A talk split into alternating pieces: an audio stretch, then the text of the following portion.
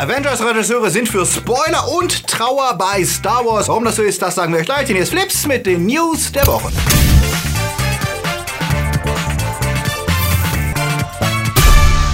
Die Themen der Woche. Remake waren extrem. Elton John als Boyband. Sonic schockt die Fans. Krieg der Game-Plattform. So geht's weiter mit den Avengers. YouTube hat Probleme und gewinnt Bumblebee für zu Hause. Flips wird im Mai unterstützt von unseren Flips Guardians. Fabio Mattenberger, Dark System, Alte I und Wir, Dominik Richter, Silko Pillasch, Luca Kamens, Sepp Kerschbaumer, Akoya, Anja Scholz, Onno Dreipolz, Daniel Schuh, Dennis Heide, Kaveni Veggie, Der Twaslöper, Toni Barth, Sterntor 1, Derby, Nanoska, Christi, Marc-André Schreiber, JFK Faker, Pascal André Heimlicher und T-Unit CB. Ein großer Dank geht auch an unsere Flips Junior Guardians. Vielen Dank für euren Support. Wenn euch unsere Filmnews gefallen, denkt daran, den Kanal zu abonnieren. Und für News unter der Woche folgt uns auf Twitter, Facebook oder Instagram. Remakes, Remakes, Remakes. Die wenigsten Filme, die es heute ins Kino schaffen, sind nicht Neuauflagen oder Fortsetzungen bekannter Stories, denn die Studios werden immer risikoscheuer. Doch nachdem die 70er, 80er und 90er schon fast komplett abgegrast sind, greifen die Studios auf immer ältere Stoffe zurück, um sie neu zu verfilmen. Charlie Chaplins The Kid ist einer der großen Stummfilmklassiker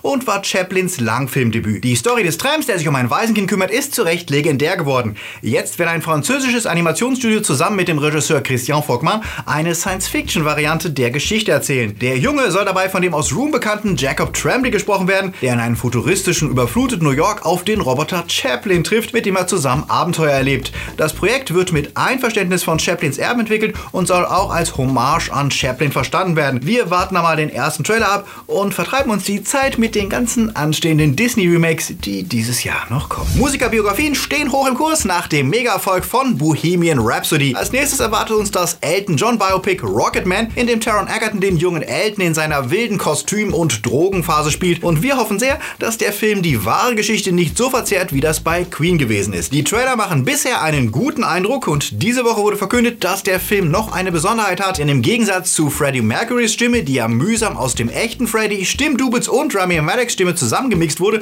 wird Taron Egerton selbst singen. Wie das klingt, das konnten wir in einem Video mit dem Titelsong Rocketman diese Woche schon überprüfen. Egerton kann zweifellos singen. Er klingt dabei allerdings eher wie eine typische glatte Boyband und hat wenig von Elton Johns markanter Stimme, was für mich die Frage stellt, ob es nicht besser gewesen wäre, doch mit einem Stimmdouble zu arbeiten. Was meint ihr dazu und freut ihr euch auf Rocketman? Sagt es uns in den Kommentaren.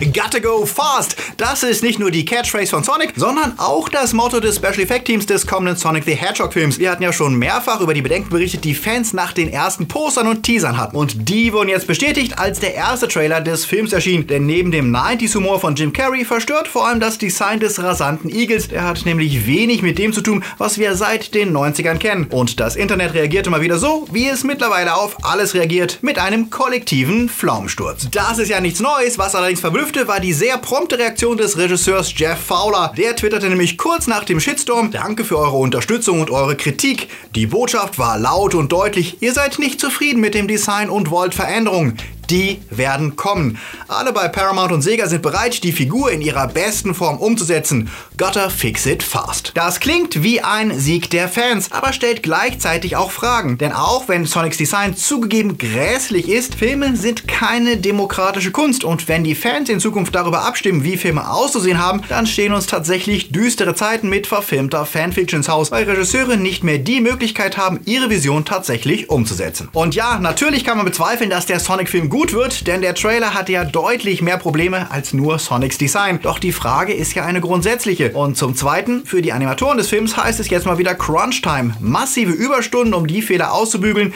die vom Studio und dem Produzenten begangen wurden, wollen sie den Starttermin Anfang November halten. Was in einer Branche, in der eh viele Effektkünstler in den institutionalisierten Burnout getrieben werden, wieder nur bestätigt, dass andere ausbaden müssen, wenn ihre Chefs Scheiße bauen. Was ist eure Meinung zum Trailer und ist der Film mit einem Redesign jetzt zu retten? Sagt es uns. Ja, diese Woche gab es auch eine wirklich traurige Nachricht, denn Peter Mayo ist im Alter von 74 Jahren gestorben. Der mit 2,21 Meter hühnenhafte Darsteller schaffte es, Han Solos Co-Piloten und Freund zu einer unvergesslichen Figur zu machen und das nur durch seine Körpersprache. Mayo war seit vielen Jahren gern gesehener Gast auf Conventions, auch wenn er schon lange mit gesundheitlichen Problemen zu kämpfen hatte. Für das Erwachen der Macht war er noch einmal in Chewbacca's Fell geschlüpft und übergab die Rolle an Jonas Suatamo, den er quasi zu seinem Nachfolger ausbildete. Mayo engagierte sich mit seiner eigenen Stiftung für eine Vielzahl sozialer Projekte und war Zeit seines Lebens ein sanftmütiger Riese, wie ihn Kollege Mark Hamill auf Twitter in Erinnerung behielt. Auch viele von Mayhews anderen Kollegen bekundeten auf Twitter ihre Trauer und teilten Erinnerungen und Bilder, die sie mit ihm verbanden. Viele Fans zitierten die Kernaussage des Episode 9 Trailers: No one's ever really gone. Denn in Erinnerung wird Mayu weiterleben. Mays Tod war für die Fans dann auch einen dunklen Schatten auf ihren eigentlich höchsten Feiertag. Star Wars feierte gestern ja wieder den May the 4th und der ist in Kalifornien jetzt offiziell zum Star Wars Tag ernannt worden. Der Demokrat Tom Daly hatte den Antrag eingebracht, der prompt angenommen wurde. Was vermutlich nichts damit zu tun hatte, dass Disney einer der größten Arbeitgeber Kaliforniens ist und gerade kurz davor steht, in seinem Park das Star Wars Land Galaxy's Edge zu eröffnen. Zur Feier des Tages ließ Disney einen riesigen Yoda-Ballon steigen und Fans rund um die Welt verkleideten sich als als ihre Lieblingsfiguren. Außerdem wurde bekannt, dass niemand anderes als John Williams für Galaxy's Edge noch einmal die Musik komponiert hatte, quasi sein Abschiedsgeschenk an die Fans, wenn er sich dann nach Episode 9 als Komponist für Star Wars endgültig zurückzieht. Endgame geht in die zweite Woche und hat schon jetzt über 1,7 Milliarden eingespielt und ist damit schon auf Platz 15 der erfolgreichsten Filme aller Zeiten in den USA, zumindest wenn man die Zahlen nicht inflationsbereinigt. Aber selbst dann ist er immerhin auf Platz 101. Außerdem ist er mit 50 Millionen Tweets der am meisten erwähnte Film auf Twitter aller Zeiten und es ist das Thema in allen Shows gewesen, die den Film nutzten, um darüber rumzufrotzeln. Besonders die extrem lange Laufzeit sorgte für viele Seitenhiebe, wie hier bei Conan O'Brien, der vorschlug, Marvel sollte doch ein paar passende Avengers-Windeln rausbringen, damit man zwischendurch nicht aufs Klo muss. Und auch ansonsten war der Film das Thema. Selten war die Spoiler-Hysterie wohl so ausgeprägt wie zu Avengers Endgame. Zwischenzeitlich wurde ja sogar die Erwähnung von Haarfarben oder der Rasierzustand vom Captain als Spoiler eingestuft. Doch die Zeiten des zwanghaften Schweigens nähern sich dem Ende und das ganz offiziell. Denn die beiden Regisseure, die Russo-Brüder, haben sich in die Debatte eingemischt und sagen, gebt einem Film zwei Wochen, nicht jeder kann sofort zum Startwochenende reingehen, aber nach zwei Wochen ist es okay, ausführlich über den Film zu reden, denn schließlich wollen sie auch, dass über ihren Film diskutiert wird. Das erzählten sie im Interview bei Good Morning America und bekräftigten die Aussage nochmal auf Twitter. Also, ab morgen ist der Spoiler-Ban aufgehoben, was Chris Evans alias den Captain natürlich prompt dazu brachte zu fragen, heißt das, ich kann ab Montag Videos vom Set posten? Wir hoffen mal, die Antwort ist ja, denn zu sehen, wie unsere Helden zwischen den Szenen herumalbern, war schon immer extrem unterhaltsam. Denn schon jetzt war es ja interessant, wenn die Stars erzählten, wie wenig sie beim Dreh wirklich wussten. Sebastian Stan alias Bucky, aber auch Brie Larson und andere erzählten, dass sie oft nicht mal wussten, was die Szenen bedeuten, in denen sie spielten. Stan erzählte, man habe ihm in einem Fall gesagt, wir drehen hier eine Hochzeitsszene und deswegen tragt ihr alle Anzüge. Und erst im Kino merkt er, was die Szene wirklich bedeutet bedeutet. Was vielleicht auch erklärt, warum viele der Performances der kleineren Rollen etwas unemotional wirken. Die Schauspieler wussten einfach nicht, was sie eigentlich spielen, weil, pst, geheim, was manchmal den Eindruck erzeugt, dass wenige Leute so wirklich wissen, wie die ganze Story funktioniert. Denn wie wir seit neuestem wissen, haben ja selbst die Regisseure und die Drehbuchautoren völlig unterschiedliche Ansichten, was am Ende tatsächlich passiert ist und wie die Zeitreisen im Film funktionieren. Aber das werden wir im Detail erst dann diskutieren, wenn der Spoiler-Ban wirklich gefallen ist. Ähm also morgen. Tja, und kaum ist Endgame Geschichte, da sprießen ja auch schon wieder die Theorien über kommende Filme, wie zum Beispiel über die möglichen Young Avengers, die ja möglicherweise schon durch die Hintertür eingeführt wurden. Schon seit Monaten war ja bekannt, dass der kleine Junge aus Iron Man, Harley Keener, wieder auftauchen wird in Endgame und dass wir Ant-Mans Tochter als Teenager wiedersehen werden. Und davon ausgehend häufen sich die Spekulationen, dass sie vielleicht die ersten Mitglieder der Young Avengers sein könnten, die es in den Comics ja schon länger gibt. Vermutet wird, dass Keener die Rolle des Iron Lad Lad übernehmen könnte, da er ja ebenfalls ein talentierter Bastler ist,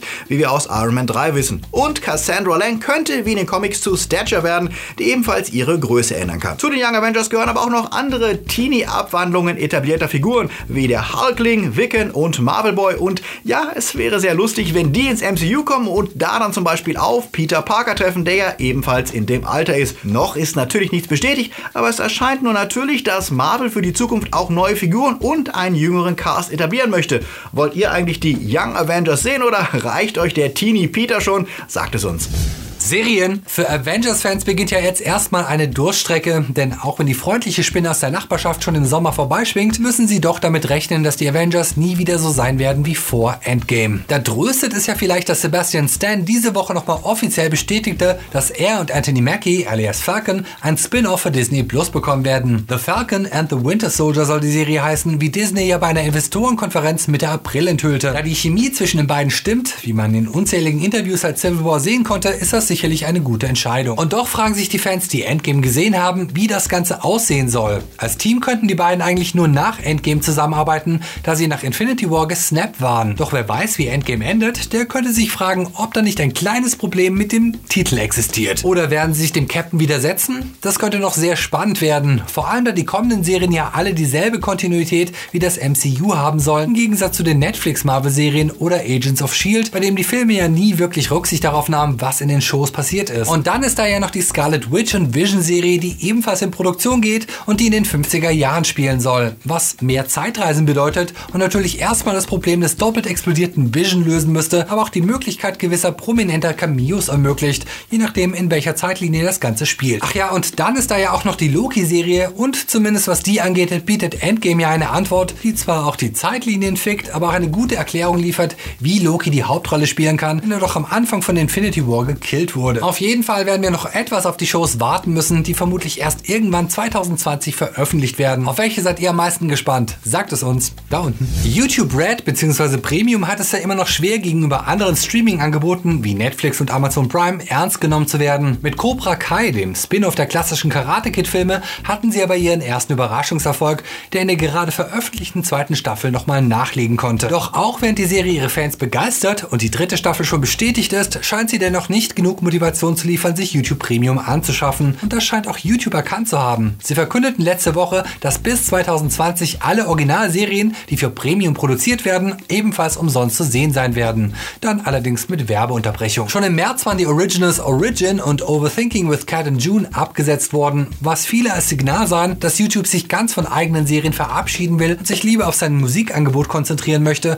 weil es leichter sei, Spotify-Konkurrenz zu machen als Netflix und Co. Das dementiert der Konzern. Es sei weiterhin geplant, neue Serien zu produzieren. Das stimmt wohl zumindest für Cobra Kai, aber ob wir zukünftig mit Shows rechnen können, die irgendjemand motivieren, sich deswegen YouTube Premium zu leisten, darf bezweifelt werden. Was eigenproduzierte Inhalte angeht, wirkt es auch, als würde sich YouTube hauptsächlich auf ihre Kernbereiche konzentrieren und in günstigere, eher dokumentarische Formate investieren, unter anderem mit Justin Bieber oder Edutainment mit Michelle Obama, die mit Booktube zum Lesen animieren möchte. Was ist eure Meinung zu den YouTube Originals? Haben euch die deutschen Angebote überzeugt? Eure Meinung in die Kommentare. Steam hat ja seit neuestem echte Konkurrenz bekommen mit dem Epic Store und auch wenn es viele Gründe gibt, warum es gut wäre, wenn Steam seine Marktführerschaft einbüßt und nicht mehr alleine diktieren kann, wie Gamemacher ihre Spiele verkaufen können, sieht es derzeit danach aus, dass es statt zu einem gesunden Wettbewerb zu mehr Frust kommt. Denn dort wiederholt sich, was wir letzte Woche schon für Videostreaming ausführlich erklärt haben. Statt in den fairen Wettbewerb mit Qualität zu treten, setzt die Konkurrenz auf Exklusivität. Das heißt, wer Division 2, Metro Exodus, The Outer Worlds und Borderland 3 spielen möchte, der muss zusätzlich zu seinem Steam-Account auch noch einen Epic-Account anlegen, denn nur dort kann er die Spiele online kaufen und spielen. Und die Situation wurde diese Woche noch etwas ärgerlicher, denn Epic, die Macher hinter Fortnite und des Epic Store, haben Psyonix übernommen, die das extrem beliebte Rocket League herausbringen. Und alles deutet darauf hin, dass auch Rocket League schon bald nicht mehr auf Steam verfügbar sein könnte. Ende des Jahres wäre das Game im Epic Store verfügbar. Bis dahin könne man es aber weiterhin auf Steam kaufen und es würde dort auch noch supported für alle bisherigen Käufer, hieß es. Epic behauptet zwar, ihr Statement hieße, sie hätten noch nicht entschieden, das Spiel von Steam zu nehmen, aber wenn wir uns die bisherige Exklusivstrategie anschauen, darf das bezweifelt werden. Im Moment ist die Situation zwischen Epic und Valve ja ähnlich angespannt wie zwischen Netflix und Disney und wie dort könnte es damit enden, dass der Kunde derjenige ist, der am Ende draufzahlen muss. Denn Exclusives bedeuten, dass statt einem Anbieter, der die Kondition diktiert, gibt es einfach mehrere, die das tun. Aber wenn man als PC-Gamer ein bestimmtes Spiel zocken will, dann hat man trotzdem bald keine Wahl mehr. Denn auch hier gilt, whoever wins, we lose. Was läuft diese Woche eigentlich im Kino? Ich hab da so eine Idee. Hier sind sie, unsere Starts der Woche. Pika, Pika. Pokémon Meisterdetektiv Pikachu ist der deutsche Titel von Pokémon Detective Pikachu und sagt uns auch gleich etwas über die vermutete Zielgruppe aus. Und Kids werden vermutlich auch ganz gut bedient durch den ersten Realfilmausflug des bekanntesten Pokémon. Wer ein Pummeluff von einem Knuddeluff und ein Tentara von einem Slimer unterscheiden kann, ist vermutlich eindeutig im Vorteil und stört sich auch nicht an der etwas konfusen Story, die zumindest im Original durch Ryan Reynolds Stimme extrem aufgepeppt wird, auch wenn man das Ganze im Deutschen natürlich nicht zu hören bekommt auch wenn sie im Deutschen trotzdem mit Ryan Reynolds Werbung machen. Trotzdem bietet der Film laut den Kritikern gelungene Unterhaltung, die zwar die Kids im Fokus hat, aber auch Erwachsene ernst nimmt. Gelobt wird vor allem das Design der Real Pokémons und die Spezialeffekte. Das reicht für etwas über 6 Punkte im Schnitt für Meisterdetektiv Pikachu bei den Kritikern. Glam Girls bzw. The Hustle, wie er im Original heißt, ist bereits das zweite Remake der Komödie Zwei erfolgreiche Verführer von 1964. Damals spielten Marlon Brando und David Niven zwei rivalisierende Hochstapler, die versuchen, einsame, wohlhabende Frauen auszunehmen. 1988 spielten Steve Martin und Michael Caine zwei hinreißend verdorbene Schurken und in Glam Girls drehen Anne Hathaway und Rebel Wilson den Spieß jetzt um und rächen sich an der Männerwelt, die sie zuvor verarscht hat. Leider liegt noch Embargo auf den Kritiken, aber wenn der Film nur halb so gut wäre wie die beiden Vorgänger, böte er immer noch sehr witzige Unterhaltung und die beiden Darstellerinnen haben eindeutig das Zeug dazu. Wir freuen uns nochmal auf Glam Girls. Stan and Ollie oder wie sie bei uns in Deutschland plump hießen, dick und doof.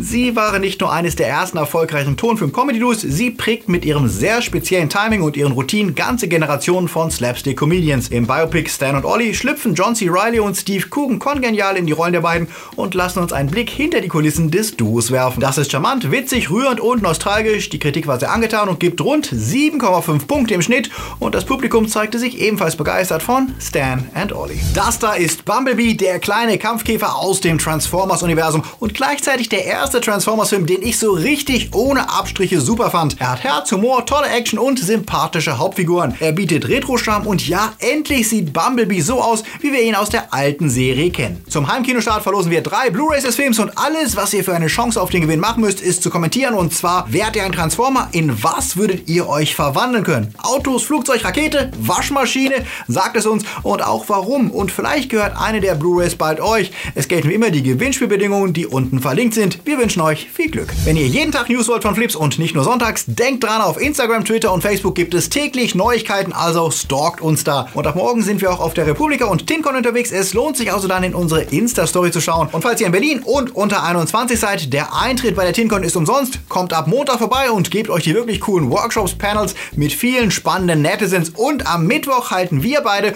dort unseren Vortrag zum Thema Copyright. Schaut vorbei auf der TinCon. Und falls ihr es noch nicht gemacht habt, gebt euch einen Ausblick auf Phase 4 des MCU mit den Schurken, die uns da vielleicht erwarten. Wenn ihr Flips mögt und wollt, dass wir auch im Sommer über die Runden kommen, lasst uns doch ein einmaliges Trinkgeld per PayPal da. Wenn jeder unserer Abonnenten nur 1 Euro spenden würde, wären wir für das ganze Jahr finanziert. Oder werdet regelmäßig Unterstützer auf Patreon mit Zugang zu Live-Podcast und kleinen Goodies. Die Link zu allem findet ihr unten in der Beschreibung. Diese coolen Leute supporten uns schon und ermöglichen euch Flips, die Guardians, Junior Guardians und die hier präsentierten Time Lords. Danke an euch, wie auch an die Patronus und Padawans. Ihr seid das Herz von Flips. Danke. Das war's. Wir sehen uns am Freitag wieder mit der neuen Top 5 zu einem kleinen gelben Detektiv und vielleicht live auf der TinCon am Mittwoch. Genießt den Sonntag und wie immer, die Welt wird besser, wenn wir uns nicht gegenseitig wegen allem Kleinkram anzicken. Seid nett zu anderen, auch wenn sie andere Dinge mögen als ihr selbst. Bis dann, läuft.